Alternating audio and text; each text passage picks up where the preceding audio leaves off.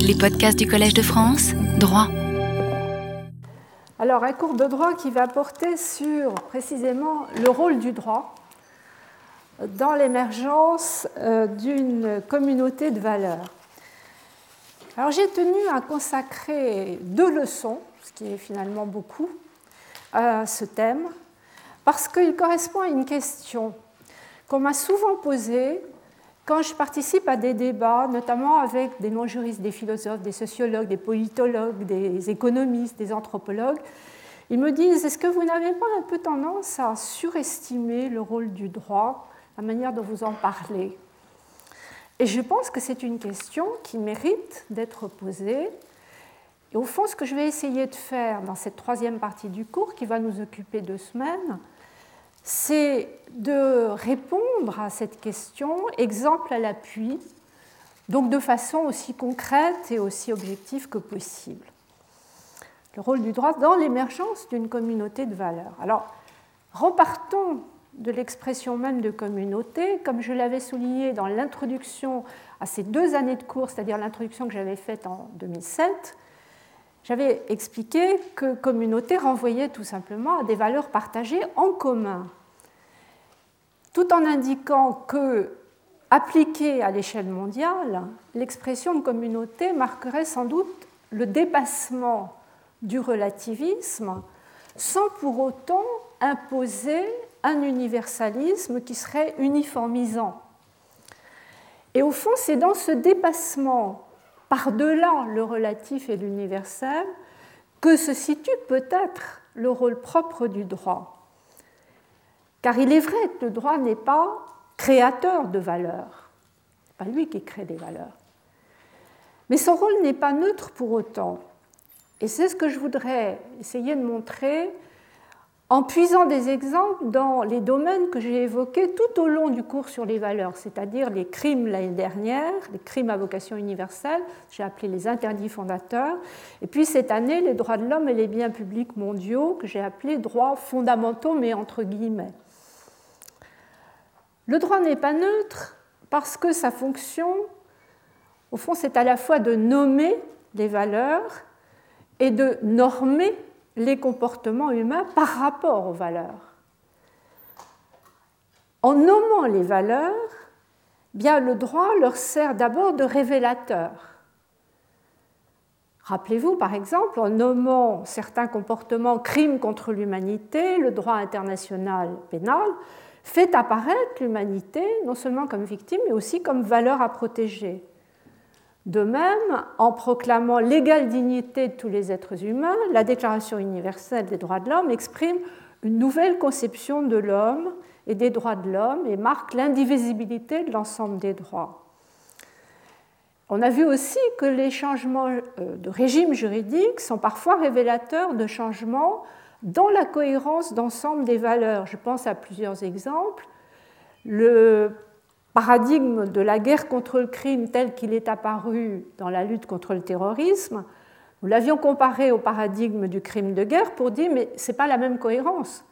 Le couple humain-inhumain n'est pas la même cohérence dans les deux paradigmes. Le premier, crime de guerre, il a vocation à encadrer, à limiter l'inhumain, alors que la guerre contre le crime tend parfois à le légitimer. Et puis cette année, nous avons fait des observations du même genre en étudiant par exemple le régime juridique du couple humain non humain. Nous avons vu que certains dispositifs juridiques qui ont tendance sinon à personnifier les animaux ou à patrimonialiser la nature, mais au moins à les rendre plus autonomes, pourraient contribuer à substituer un nouveau type d'humanisme qu'on peut appeler relationnel à l'humanisme centré sur l'homme. Alors du même coup, le droit va rendre plus visibles les antinomies.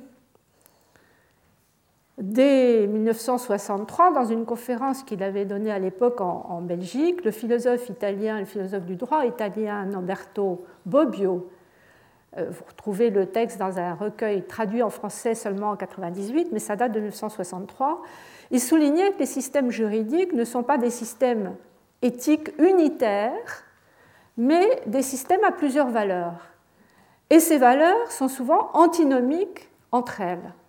À partir de là, il va chercher des critères pour résoudre les antinomies et pour retrouver, tenter de retrouver une cohérence d'ensemble. Et il notait à l'époque, ce n'est pas clair du tout.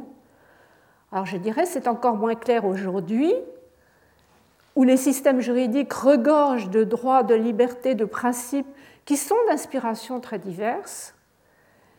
Et c'est encore moins clair au plan mondial qu'au plan national, car au plan mondial, on a cette superposition d'ensembles juridiques, nationaux, régionaux, mondiaux, qui semble vouer à l'échec tout effort, toute recherche de cohérence. C'est ainsi que même en se limitant aux droits de l'homme, qui officiellement, officiellement forme pour les Nations Unies, en tout cas dans le discours officiel des Nations Unies, un système cohérent, eh bien des divisions apparaissent comme si certains de ces droits avaient des natures presque opposées, au point qu'il soit quasiment impossible de les penser et de les appliquer ensemble. C'est ce que note l'équipe de chercheurs qui a publié un livre très intéressant qui s'appelle Classer les droits de l'homme en 2004.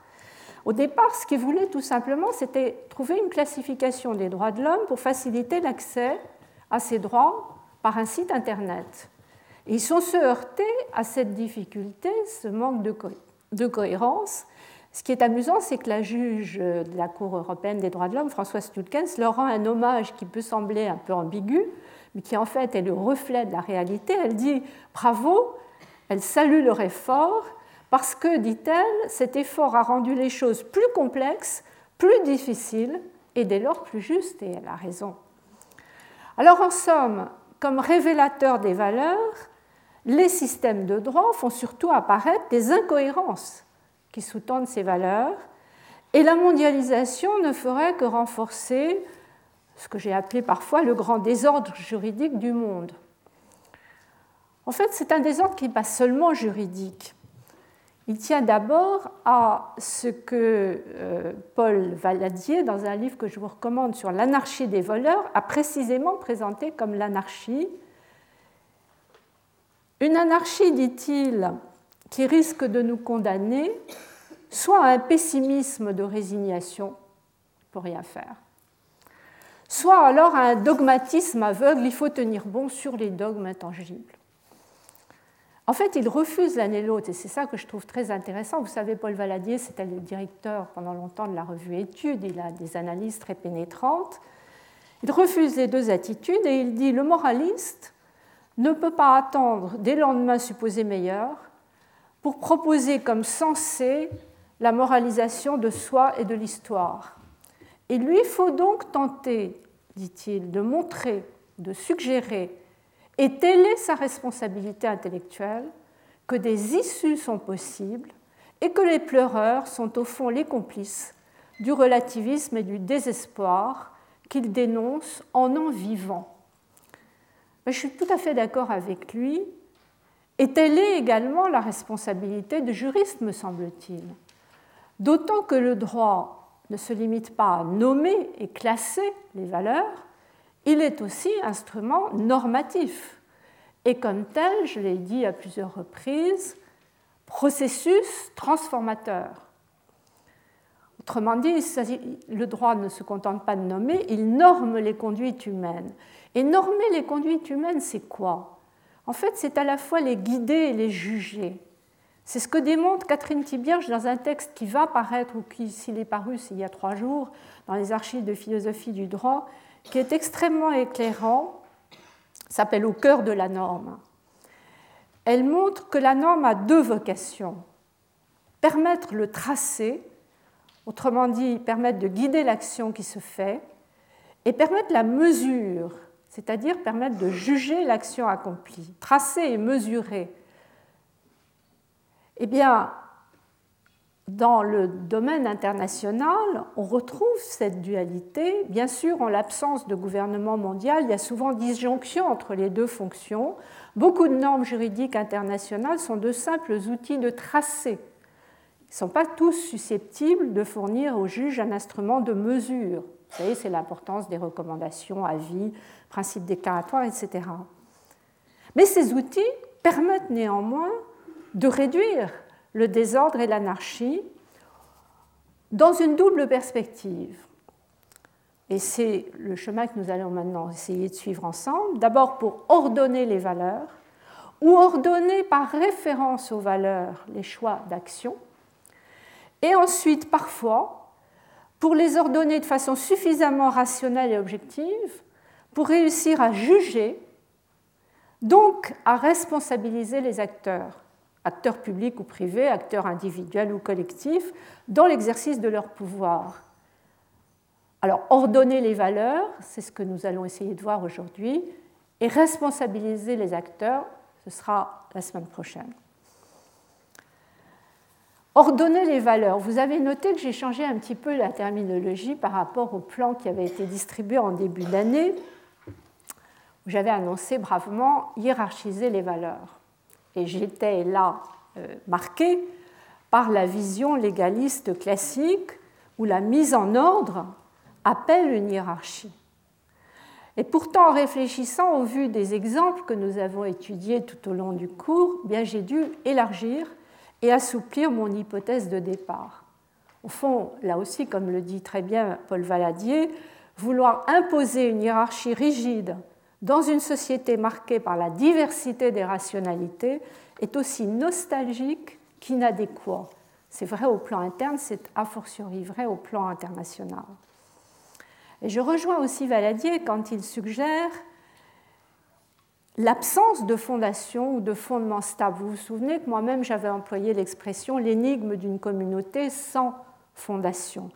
Lui, il dit ce fondement sans fondement stable est le seul cohérent avec une liberté humaine qui trouve à se structurer dans l'échange de paroles. Une parole qui accompagne, dit-il, le jeu tourmenté et jamais achevé de l'échange social.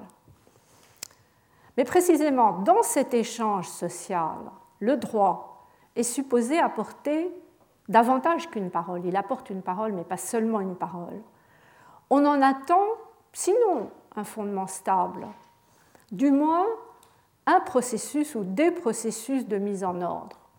Alors c'est là qu'on retrouve différentes visions de l'ordre. Au niveau national, l'ordre est d'abord hiérarchique, et la hiérarchie est une affaire de choix politique légitimée, c'est très bien expliqué notamment par Michel Tropper, par le principe de souveraineté nationale, dans le double sens de souveraineté, indépendance et puissance.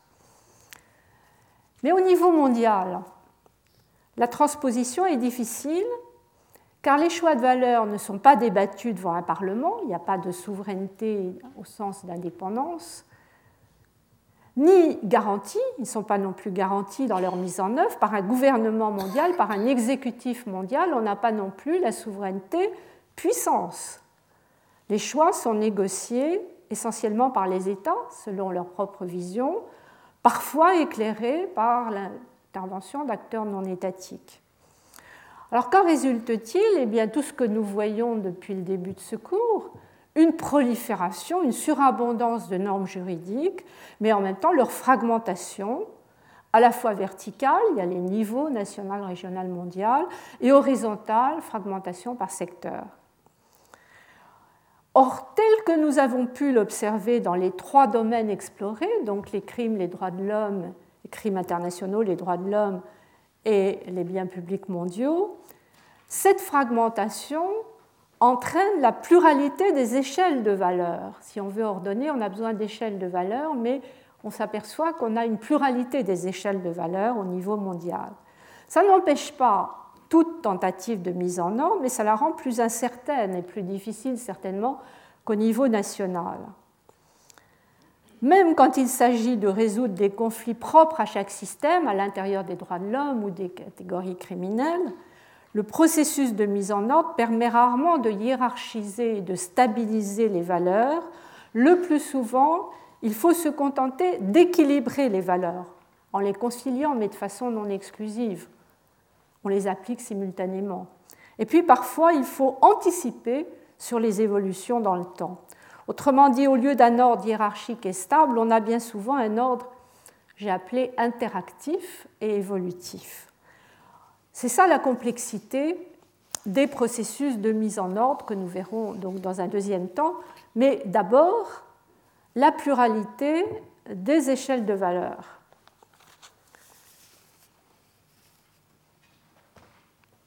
Une pluralité qui peut être mise en évidence à travers les systèmes normatifs. Alors bien sûr, il y a un risque d'entretenir une certaine confusion entre normes et valeurs, le droit contribuant d'abord à ordonner les valeurs selon la hiérarchie des normes qui les expriment. Il y a un lien des unes aux autres. Le problème au niveau mondial, c'est que ces normes se trouvent inscrites dans des ensembles qui ne sont ni totalement autonomes, ni parfaitement intégrés. Et c'est ce qui nous amène à cette pluralité des échelles que symbolisent des expressions que j'ai choisies pour dans nos trois domaines.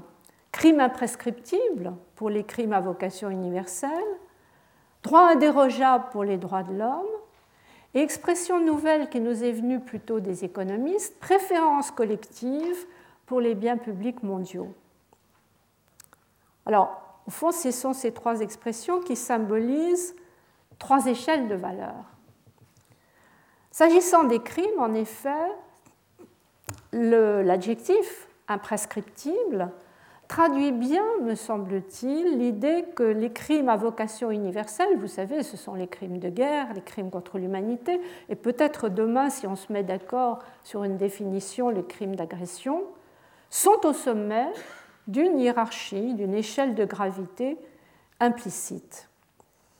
Mais il y a des résistances à cela. Il y a des résistances en droit interne. Vous savez que la France est en train de redébattre le projet euh, de loi intégrant le statut de la Cour pénale internationale. Je dois moi-même aller au Sénat demain, la commission des lois, pour en parler. Et dans le projet, on n'a pas repris l'imprescriptibilité pour les crimes de guerre. Nous l'avons accepté pour les crimes contre l'humanité, mais nous ne l'acceptons pas, sauf euh, coup de théâtre au Parlement pour les crimes de guerre. On sait aussi que dans certains pays, la gravité des crimes internationaux ne se traduit pas nécessairement par la gravité des peines, ne serait-ce que parce que la peine de mort a été abolie au niveau international alors qu'elle est en vigueur dans de nombreux États. Donc les crimes ordinaires qui relèvent des juridictions nationales font encourir la peine de mort alors qu'elle est exclue, paradoxalement, pour les crimes à vocation universelle. Mais même en droit international, il y a des hésitations sur cette échelle de gravité. Bien sûr, la gravité a été retenue d'emblée par le tribunal pour l'ex-Yougoslavie l'affaire Tadic, la première affaire, comme l'un des critères de sa compétence.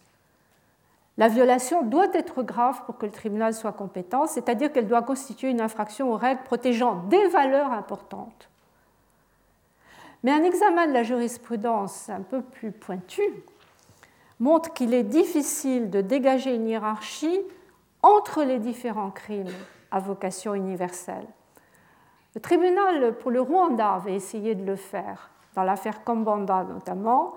Il avait dit qu'il n'était pas douteux que les violations de l'article 3 commun aux conventions de Genève et du protocole additionnel, malgré leur gravité, soient considérées comme moins graves que le génocide ou le crime contre l'humanité. L'idée, c'est que la valeur sous-jacente n'est pas tout à fait la même. La dignité limitée à l'individu dans un cas ou élargie à toute l'humanité dans l'autre. On a même essayé, le, tribunal pour le Rwanda a même essayé d'établir une hiérarchie entre le génocide et le crime contre l'humanité, en disant que le génocide serait le crime des crimes, parce qu'il implique un dose spécial, l'intention de détruire tout parti euh, d'un groupe mais par la suite, les juges vont refuser, vont renoncer à cette formulation. Et le tribunal pour l'ex-Yougoslavie, dans plusieurs affaires qui sont énumérées dans la fiche, notamment Tadic et Forunjia, en vient même à démentir toute hiérarchie entre les différents crimes du statut. Il n'existe aucune distinction entre la gravité d'un crime contre l'humanité et celle d'un crime de guerre. Il faut dire ça au législateur français qui fait une distinction considérable quitte à préciser d'ailleurs peu après que la gravité des crimes joue un rôle dans le cas de la détermination des peines, mais alors au coup par coup, en fonction des circonstances spécifiques de la commission du crime. Donc, si vous voulez, de la part des juges internationaux, il y a une difficulté à définir une hiérarchie à partir de ce qui serait la nature intrinsèque et abstraites des crimes au regard des valeurs qu'ils incarnent. En revanche, les juges se réservent au coup par coup, dans chaque affaire, de repérer en fonction de la gravité l'existence ou pas des circonstances aggravantes, la possibilité ou pas d'admettre une affaire, l'engagement des poursuites, l'ouverture de l'enquête. Donc il y a au fond quelque chose qui reste intrinsèque au droit pénal, qui est cette hiérarchie liée aux valeurs. En revanche, en matière de droits de l'homme maintenant, la question est plus délicate car on peut se demander si l'idée même de hiérarchie ne pose pas problème. Rappelons-nous que la Déclaration universelle de 1948 a proclamé tous les droits avec la même force et elle marque implicitement leur indivisibilité, qui sera d'ailleurs rappelée à Vienne en 1993. Alors, il est vrai qu'en même temps, la Déclaration universelle reconnaît l'existence de limitations des droits soit pour assurer la reconnaissance et le respect des droits et libertés d'autrui, soit pour satisfaire aux justes exigences de la morale, de l'ordre public et du bien-être général dans une société démocratique. Mais la Déclaration universelle ne dit pas si tous les droits sont susceptibles de limitation ou si certains d'entre eux y échappent au nom de valeurs supérieures qui seraient opposables, au fond, même à l'ordre public et même à la raison d'État ce qui introduirait une hiérarchie juridique.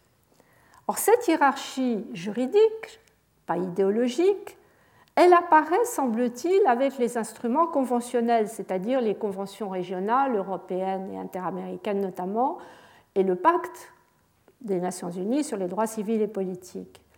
Ces textes définissent le régime juridique des limitations, mais un régime qui varie selon la nature des droits protégés et donc, peut-on penser, selon les valeurs qui les sous-tendent. Autrement dit, on peut penser que ces instruments proposent une sorte d'échelle des valeurs. Alors il y aurait au sommet, j'ai repris l'expression, quelques rares droits indérogeables, ceux pour lesquels on n'admet aucune dérogation, même en cas de circonstances exceptionnelles, guerre ou danger public, menaçant l'existence de la nation. Et si on regarde la liste, elle n'est pas tout à fait la même d'un texte à l'autre, mais on retrouve une partie des valeurs communes. On y trouve quoi? Les interdictions de la torture et des peines ou traitements inhumains ou dégradants, l'interdiction de l'esclavage et des expulsions collectives, et puis le pacte de l'ONU ajoute encore l'interdiction d'imposer à une personne une expérience médicale sans son consentement ou scientifique sans son consentement, et une obligation, celle de reconnaître en tout lieu la personnalité juridique de chacun. Tous ces dispositifs renvoyant à la notion de dignité humaine au sens le plus fort. Je rappelle au passage que le droit à la vie, qui est indérogeable au sens indiqué, est néanmoins assorti d'exceptions. Ce n'est pas un droit à protection absolue, puisqu'on admet, certains textes admettent la peine de mort, et tous admettent la légitime défense la vie est donc précieuse, certes, mais elle ne serait pas la valeur la plus précieuse. On peut la considérer comme une valeur à protection relative qui rejoint d'autres valeurs protégées sous réserve d'exceptions, comme le droit à la liberté, ou plus largement sous réserve de restrictions nécessaires dans une société démocratique. Là, vous avez toute la série des droits, vie privée, familiale, liberté de pensée, conscience, religion, liberté d'expression, droit de propriété droit garanti sous réserve des restrictions nécessaires. En d'autres termes, seule la liste des droits indérogeables et à protection absolue exprimerait ce que le secrétaire général de l'ONU en 1993 à la Grande Conférence de Vienne a appelé la quintessence des valeurs par lesquelles nous affirmons ensemble que nous sommes une même communauté humaine. On y retrouve la communauté. Alors, cette quintessence des valeurs, qu'il désigne aussi par une belle expression de l'irréductible humain, elle nous renvoie précisément à la notion même d'humanité-valeur, tout en haut, à la fois au sommet de la hiérarchie des droits de l'homme et d'une certaine manière au sommet de la hiérarchie des crimes, voire au sommet d'une hiérarchie qui est en train de se faire, qui est encore très incertaine, des biens communs dont il ne faut pas oublier qu'ils avaient dans un premier temps été qualifiés patrimoine commun de l'humanité, donc on retrouvait l'humanité derrière cette expression. Mais là, l'affaire se complique parce que, j'ai eu l'occasion de vous le rappeler, l'expression de patrimoine commun de l'humanité n'est plus tellement utilisée. En revanche, il y a la montée en puissance de cette expression de biens publics mondiaux que nous avons étudiée à travers le climat et la santé et qui marque peut-être une bifurcation vers un autre type d'échelle de valeur. Alors en effet, les biens publics mondiaux sont issus de la science économique et marqués par la pensée, je dirais, utilitariste et la neutralité axiologique qui sont revendiquées par cette discipline. Donc à première vue, il serait incompatible avec l'idée même d'une échelle de valeur au sens de valeur non marchande, au sens de valeur éthique. Et pourtant, et nous en avons vu des exemples ensemble, les accords de l'Organisation mondiale du commerce prévoient des possibilités de dérogation à la liberté euh, du commerce pour des raisons de santé publique, d'ordre public, de morale publique, d'environnement ou de sécurité nationale. Et nous avons vu que la notion de clause de sauvegarde progresse, notamment, euh, rappelez-vous les exemples en droit des médicaments en droit des médicaments et dans le droit de l'environnement. Alors, ce sont des, clauses qui traduisent peut-être l'émergence dans le champ international de ce que les économistes appellent les préférences collectives, qu'on peut définir comme l'ensemble des choix opérés par les collectivités humaines en tant que telles et Pascal Lamy avait employé dans une conférence qu'il a organisée quand il était à Bruxelles, encore commissaire européen au commerce, conférence qui a eu lieu en 2004, vous avez la, la référence et le site internet qui en rend compte. Il avait utilisé à propos des préférences collectives cette expression de marqueur d'identité. Ce sont des marqueurs d'identité pour les collectivités données alors il avait souligné qu'il était très difficile de dresser une liste des préférences collectives car elles varient dans l'espace et dans le temps. Et elles modifient, disait-il, il était bien placé pour le dire, comme négociateur des accords OMC au nom de l'Union européenne, il disait ça modifie euh, les conflits commerciaux par rapport aux conflits commerciaux traditionnels. On a de nouveaux conflits qui met en jeu ce qu'il appelait deux légitimités. D'une part, les engagements commerciaux pris auprès de l'OMC, l'Organisation du commerce, d'autre part, les choix sociaux légitimement opérés par ailleurs. Alors, personnellement, je n'emploierais pas l'expression deux légitimités, je préférerais dire deux échelles de valeur. Car on a d'un côté une échelle qui privilégie les critères d'efficacité, critères du marché, et de l'autre une échelle, alors qu'on peut appeler de légitimité stricto sensu, qui privilégie les critères éthiques, et c'est là qu'on voit entrer l'environnement, la santé, les droits sociaux, le partage équitable des ressources, ou plus largement euh, l'idée de solidarité. En tout cas, ce dédoublement qui s'accompagne en même temps d'un assouplissement de la hiérarchie, parce que le mot n'est pas neutre, préférence collective, préférer, ce n'est pas l'impératif, c'est plutôt l'optatif, en tout cas, ce dédoublement ne permet pas alors de décider comment concilier les deux échelles de valeur. Il reste tout un travail à faire pour articuler entre elles les préférences collectives, nationales, régionales et mondiales, alors que chaque système normatif garde ses spécificités et ses priorités. Et puis, il reste à articuler ces préférences collectives par rapport aux droits de l'homme. Et on pourrait même dire, dans les cas extrêmes, par rapport aux crimes euh, à vocation universelle. Autrement dit, la pluralité des échelles de valeur conduit au cœur de choix qui sont des choix de nature politique. Et c'est là que je comprends un petit peu mes contradicteurs quand ils me disent attention, vous êtes en train de sortir de votre domaine de compétences. C'est vrai que la pluralité des échelles de valeur amène à des choix qui sont de nature politique. Mais en l'absence de gouvernement mondial et en l'absence de parlement mondial, eh bien, il se trouve que ces choix se font la plupart du temps dans le champ juridique, et ils se font à travers des processus de mise en ordre extrêmement complexes, car ils relèvent ces processus de visions différentes de l'ordre. Alors j'en viens à mon deuxième point, après la pluralité des échelles de valeur, la complexité euh, des processus de mise en ordre. Comment faire pour résoudre les conflits de valeurs? Bien, Dans une étude très subtile récemment publiée, euh, la collègue, ma collègue de Nanterre, Véronique Champagne-Desplats, explique que les juristes disposent au fond de deux modèles qu'elle décrit très bien de façon très minutieuse. Un premier modèle qu'elle définit comme le modèle d'exclusivité du fondement normatif. Ça consiste en présence de plusieurs énoncés contradictoires à ne prendre en compte qu'un seul d'entre eux. Par exemple, au nom de la dignité, on écartera des pratiques comme la torture ou la peine de mort, même si le but invoqué est de protéger la sûreté et la sécurité. Privilégie une valeur et elle exclut les autres. Et puis, il y a un autre modèle qu'elle appelle le modèle de pluralité, qui opère par conciliation ou pondération afin d'appliquer partiellement chacune des valeurs en conflit. On applique sécurité et liberté, vie privée et liberté d'expression, propriété privée et protection de l'environnement, etc.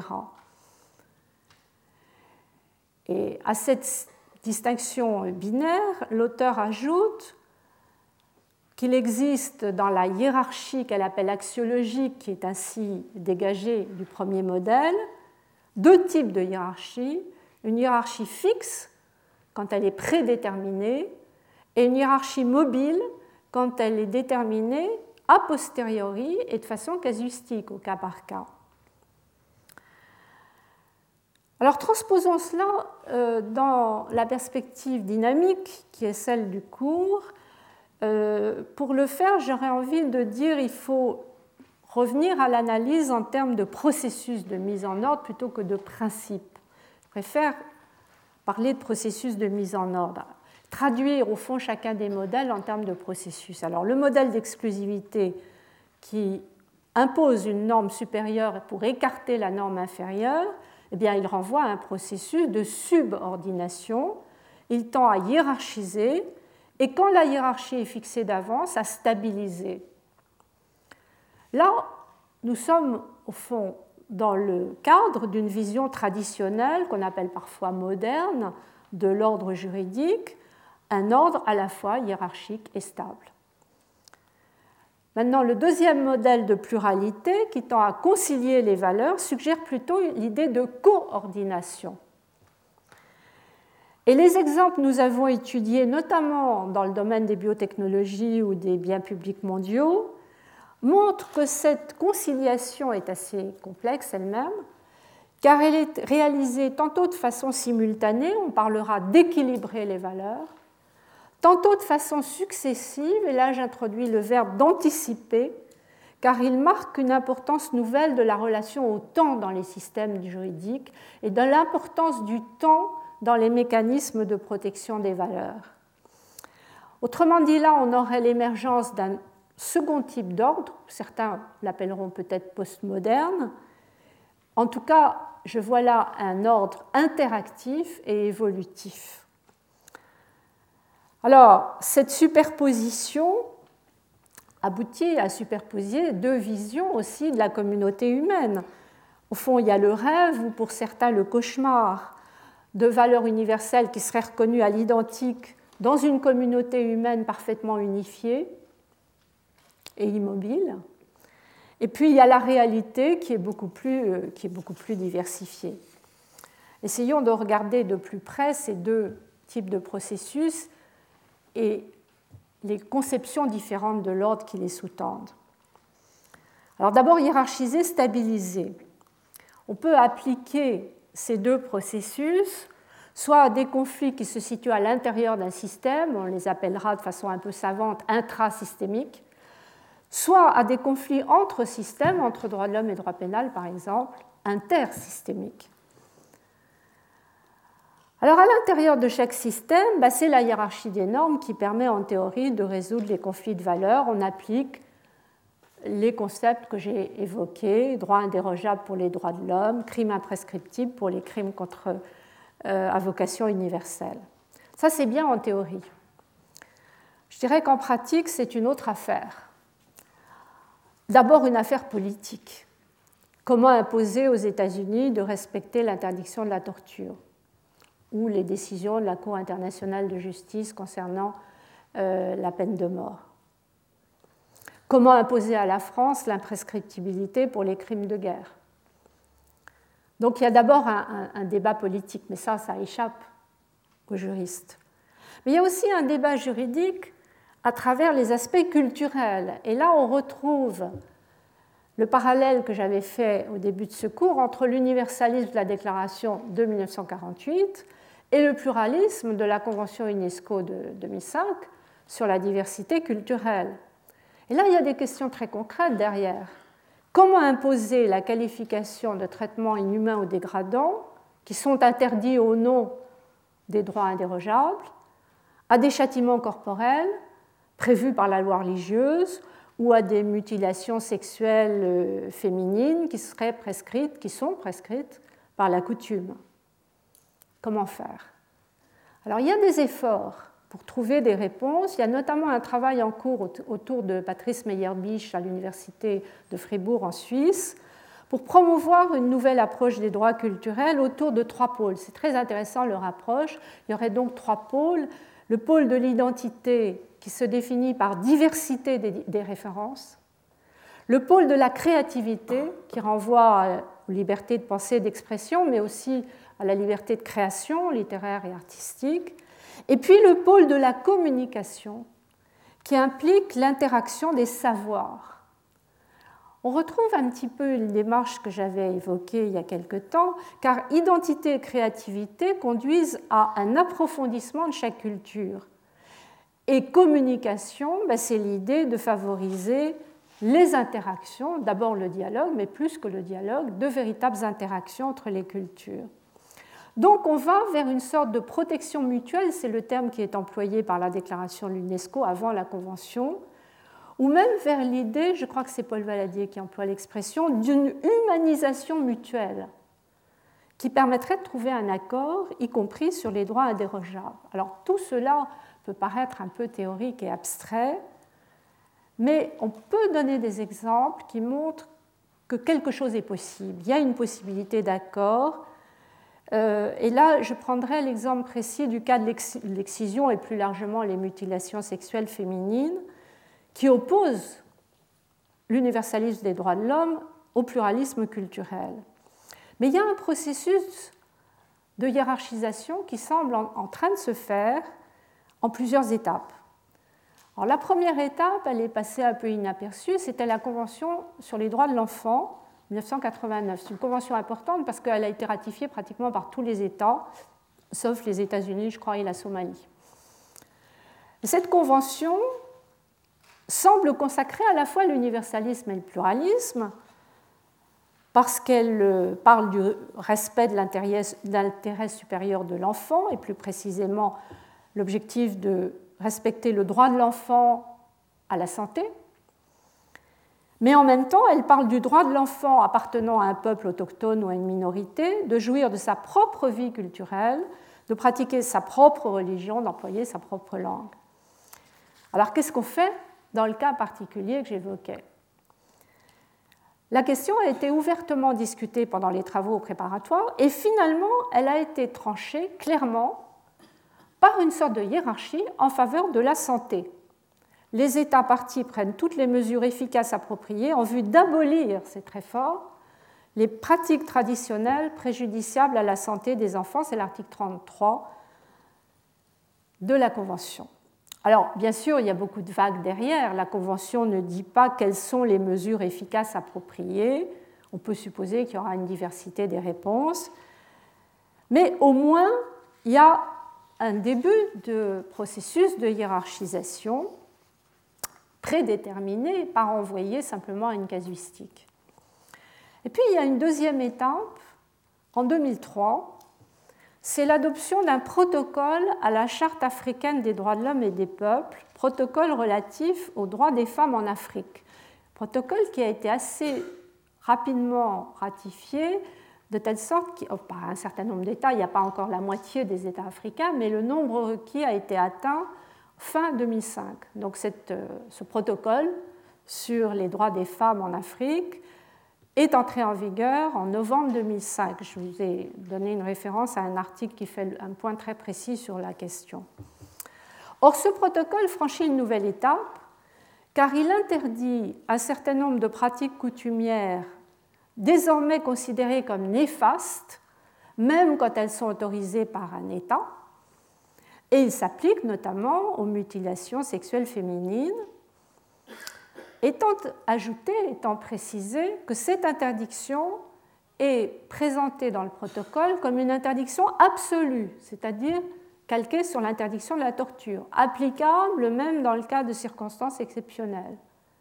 Autrement dit, on aurait là un nouveau droit indérogeable, qui d'ailleurs sera soumis à contrôle, puisque maintenant la Cour africaine des droits de l'homme, siège à Arusha, a été installée en 2006 et va commencer à fonctionner. Je crois qu'elle est en train d'établir son règlement intérieur. Alors, bien sûr, euh, le processus de ratification est lent. Moins de la moitié des États africains, après les chiffres cités dans l'article, une vingtaine sur 53 ont ratifié le texte. Et il y a une ratification qui semble manifestement différer dans beaucoup de pays où s'applique le droit musulman. Et puis il y a des pays qui carrément refusé la ratification, comme le Niger, d'autres qui ont dit il faut étudier la question, elle est difficile. Et ne faut pas non plus être trop idéaliste. Il y a des formes de discrimination entre les hommes et les femmes qui sont maintenues, notamment la polygamie, qui était une question très sensible. Un peu comme si on avait euh, fait une sorte de marché. Cela dit, ce qui est important dans ce texte qui établit une hiérarchie, un nouveau droit indérogeable, c'est qu'il n'a pas été imposé du dehors, il a été négocié entre États africains et avec un rôle très important, semble-t-il, des experts africains, mais aussi des associations, notamment des associations de femmes africaines.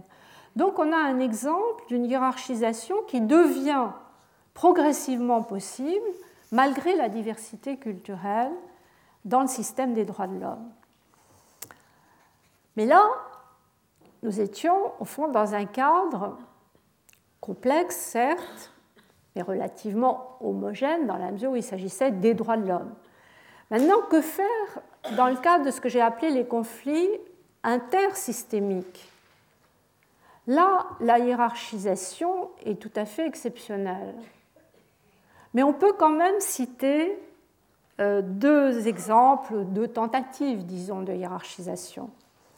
Entre le droit international des droits de l'homme et le droit international pénal, on a maintenant le statut de la Cour pénale internationale qui impose d'appliquer et d'interpréter ce statut de façon compatible avec les droits de l'homme internationalement reconnus.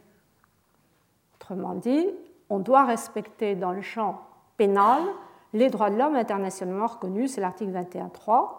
Alors bien sûr, c'est une clause vague, elle laisse un large pouvoir d'appréciation au juge, Surtout que le juge, ça va être essentiellement le juge pénal, puisqu'on n'a pas de Cour mondiale des droits de l'homme. Mais il y a tout de même une tentative. L'autre exemple que l'on peut donner, alors d'une possibilité de hiérarchisation de tout l'ensemble, crimes internationaux, droits de l'homme et biens publics mondiaux, c'est la fameuse notion de jus cogens, bien connue des internationalistes, mais beaucoup moins des autres juristes. C'est une notion beaucoup plus vague encore qui vient de la Convention de Vienne sur les traités. L'article 53 de la Convention définit comme jusqu'au gens ou norme impérative une norme acceptée et reconnue par la communauté internationale des États dans son ensemble. La conséquence de cette qualification, c'est qu'aucune dérogation ne serait permise, la norme ne peut être modifiée que par une nouvelle norme de droit international ayant le même caractère impératif. Donc il y a bien l'idée d'une norme des normes.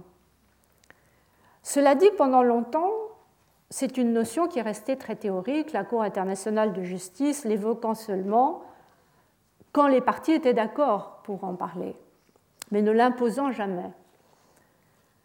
Mais là encore, la situation évolue. On est vraiment dans un domaine processus transformateur. La situation a notamment évolué depuis que le tribunal pour l'ex-Yougoslavie, dans l'affaire Furunjia, a explicitement affirmé que l'interdiction de la torture est une norme impérative ou de juste cogence. C'était en 1998. Et il en déduit que cette interdiction de la torture est si large que les États ne peuvent, sans enfreindre le droit international, expulser, refouler ou extrader une personne vers un État où il y a des motifs sérieux de croire qu'elle risque d'être soumise à la torture. ce qui est très intéressant dans le raisonnement des juges dans cette affaire, c'est qu'ils marquent le lien entre valeurs et normes. C'est en raison de l'importance des valeurs qu'ils protègent que ce principe d'interdiction de la torture est devenu norme impérative ou jusqu'au-gens. Donc ils font le lien des valeurs aux normes, c'est-à-dire une norme qui se situe dans la hiérarchie internationale, on retrouve la hiérarchie, à un niveau plus élevé, plus élevé que le droit conventionnel et même que les règles de droit coutumier ordinaire. Alors c'est un arrêt qui va être beaucoup cité, il sera cité par la Chambre des Lords dans l'affaire Pinochet, il sera cité par la Cour européenne des droits de l'homme dans une affaire Al-Atsani, où finalement la Cour est timide parce qu'elle maintient l'immunité d'un État qui était mis en cause pour des actes de torture, mais elle cite quand même euh, l'expression de l'affaire euh, Et puis on va retrouver cette euh, expression du jusqu'audience de façon plus inattendue dans des décisions du tribunal de première instance des communautés européennes. Plusieurs décisions des années 2005 à 2007 qui concernent le problème euh, du gel des avoirs dans le domaine de la lutte contre le terrorisme. Il y a un règlement communautaire qui a été pris en application de la résolution du Conseil de sécurité de l'ONU contre le terrorisme et qui prévoit notamment le gel des avoirs pour des membres de l'organisation Al-Qaïda et pour d'autres personnes qui sont sur des listes ainsi établies.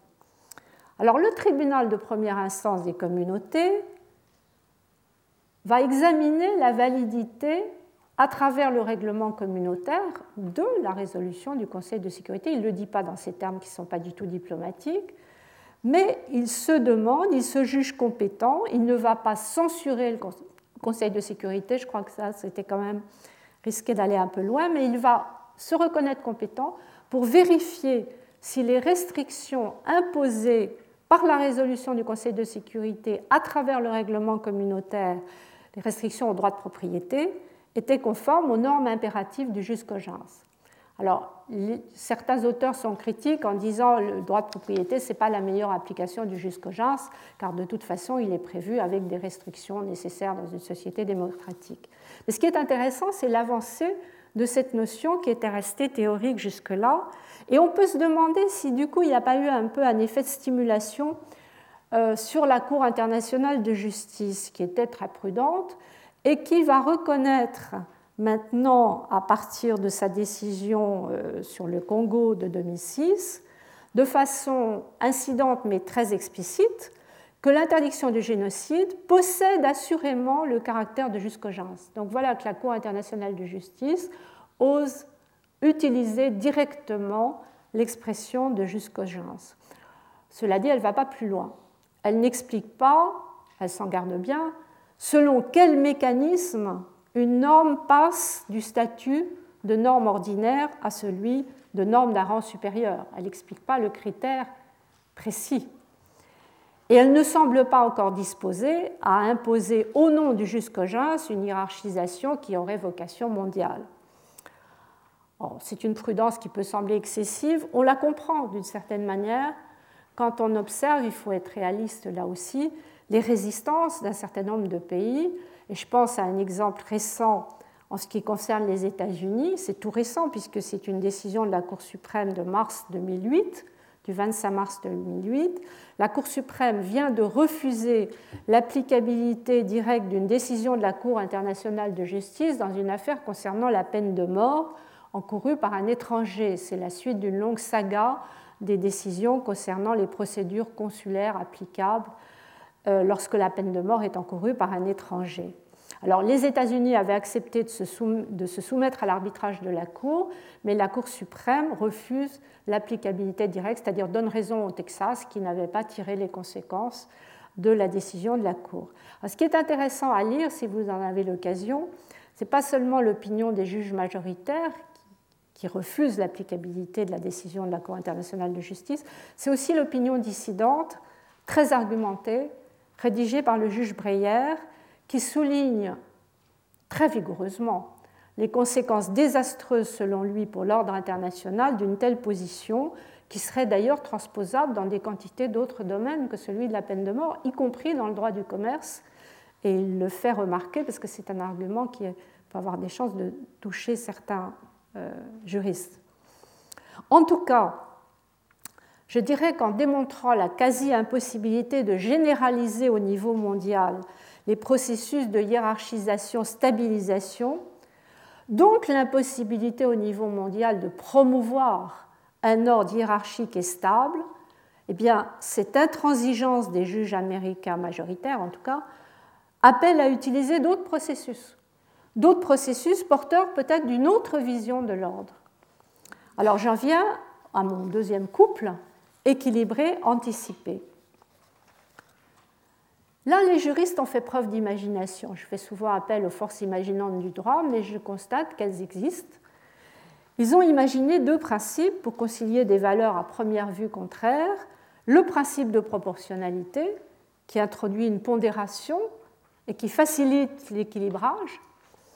Et puis, plus récemment, le fameux principe de précaution, mal nommé parce qu'en réalité, il introduit une dynamique d'anticipation qui permet d'intégrer le temps à la solution des conflits de valeurs. On parle des générations futures, on parle du développement durable. Alors pour ce qui est du principe de proportionnalité, il est bien connu en droit interne, mais il est appelé à jouer aussi un rôle essentiel en droit international. D'ailleurs, on le voit déjà souvent au niveau régional dans le laboratoire européen. La proportionnalité inspire tant la jurisprudence de la Cour de justice des communautés que celle de la Cour européenne des droits de l'homme. Alors il sert à quoi? D'abord à répartir les compétences, il détermine l'étendue de la marge nationale d'appréciation qui est accordée aux États, il permet aussi d'évaluer l'importance des obligations positives mises à la charge des États. Mais la proportionnalité permet aussi de trouver un équilibre entre des valeurs également protégées, par exemple la liberté d'expression et la vie privée, les droits de l'homme et la liberté des échanges. Le problème, c'est de savoir comment éviter l'arbitraire du juge. Quand il applique la proportionnalité, il y a un risque d'arbitraire plus grand que quand il applique la hiérarchie. Comme j'ai eu souvent l'occasion de le dire, notamment quand nous avons travaillé ensemble sur le formalisme juridique à propos du pluralisme ordonné, ce sont des méthodes qui appelleraient un renouvellement de ce formalisme juridique pour intégrer des logiques nouvelles, les logiques de gradation, la logique des ensembles flous par exemple. Ce sont aussi des méthodes qui, requièrent un surcroît de transparence, il faut donner les critères de pondération et un surcroît de rigueur, c'est-à-dire qu'une fois qu'on a donné les critères, il faut appliquer les mêmes critères d'une affaire à l'autre. Or, c'est vrai que de nombreux exemples montrent qu'il y a encore des progrès à faire. Alors, il y a un exemple récent que j'ai noté parce que ce sont des questions dont nous avons parlé cette année. C'est une affaire belge amère contre Belgique de novembre dernier qui oppose le droit de propriété au droit de l'environnement. Et on voit bien quand on regarde l'arrêt que la rigueur n'est pas toujours euh, suffisante. Alors c'est une affaire qui commence un peu comme un conte de fées. D'ailleurs, le commentateur Marguenot l'appelle la petite maison dans la forêt. Donc ça commence par la construction de cette petite maison dans la forêt, mais une construction qui s'est faite sans permis euh, de construire dans une zone protégée. Il aura fallu 30 ans pour que les autorités euh, se manifestent et pour que l'obligation de démolir la maison soit imposée aux propriétaires. Alors, ce qui est curieux, c'est que c'est un arrêt qui privilégie finalement la protection de l'environnement, qui n'est pas visé par la Convention des droits de l'homme, sur le droit de propriété, qui lui est explicitement protégé par le protocole additionnel numéro 1. D'où les critiques de notamment euh, le professeur Margueno. Il critique pas la solution, il critique la méthode. Et il dit qu'il y a une distorsion des figures du contrôle de proportionnalité. Car au fond, la Cour considère qu'il y a eu une ingérence dans le droit de propriété de la requérante, c'est évident, mais que cette ingérence n'était pas disproportionnée par rapport à la protection euh, de la zone forestière. Mais elle ne tient pas compte, la Cour, de la légèreté des autorités qui avaient laissé pérenniser la situation pendant 30 ans. Autrement dit, selon Margueno, la Cour aurait inventé ce qu'il appelle la figure de la proportionnalité absolutoire. Moi, je vois surtout là-dedans un manque de rigueur.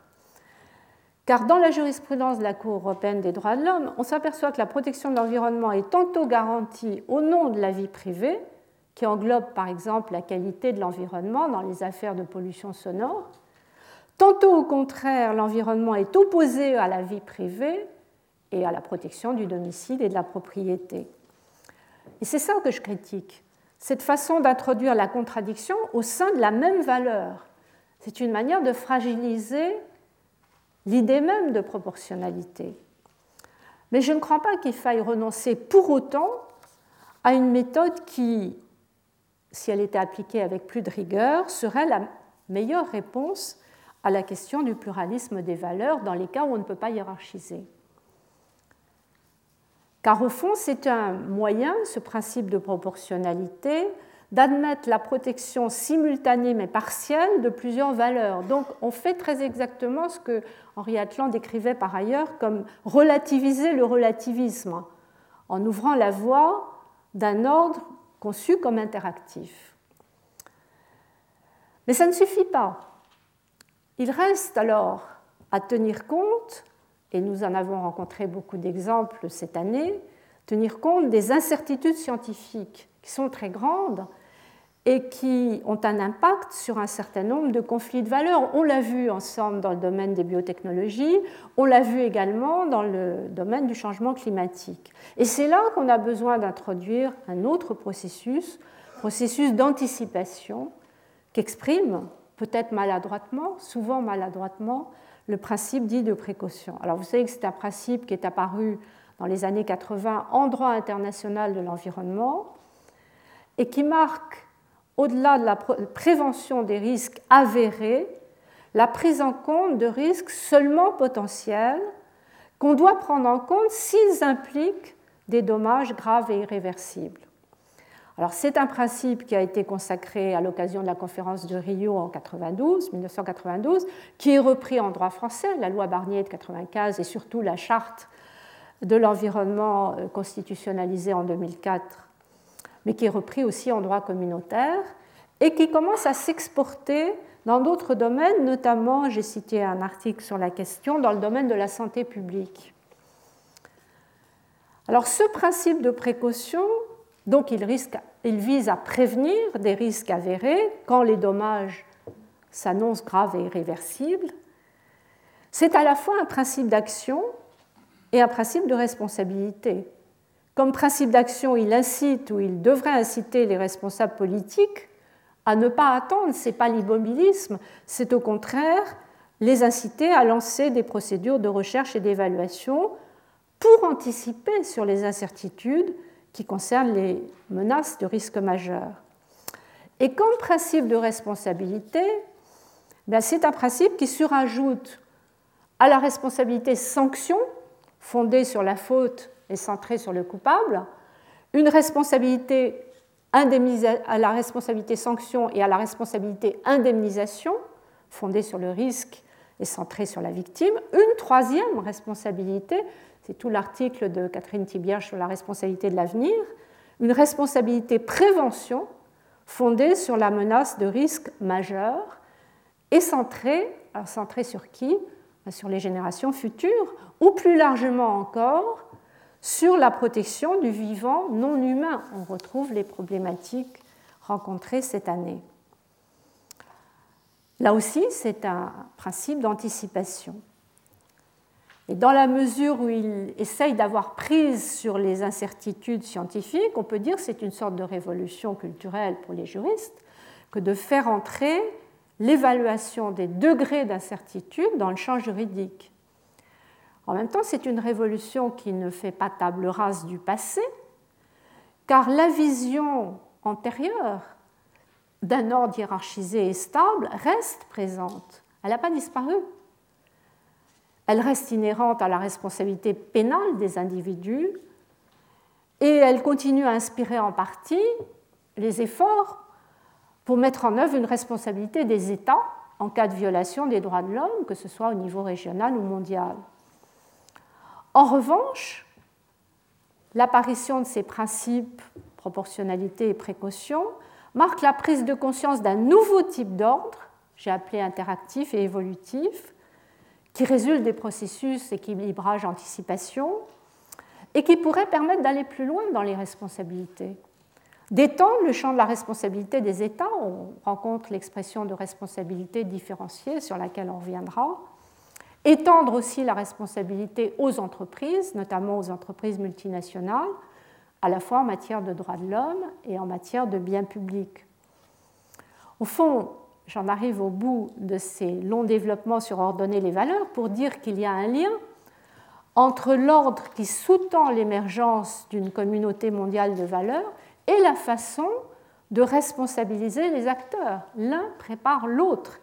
Et il nous restera donc la semaine prochaine à travailler sur cette responsabilité des acteurs avant de revenir, et ce sera la conclusion dans deux semaines, sur la question de savoir comment concilier une telle complexité avec la cohérence? La cohérence qui reste le moyen de promouvoir une vision apaisée des conflits de valeurs. Si on ne comprend pas les principes qu'on nous applique, on refuse la solution. Donc voilà, si vous voulez, le programme des deux semaines à venir. Merci. Retrouvez tous les podcasts du Collège de France sur www.collège-de-france.fr.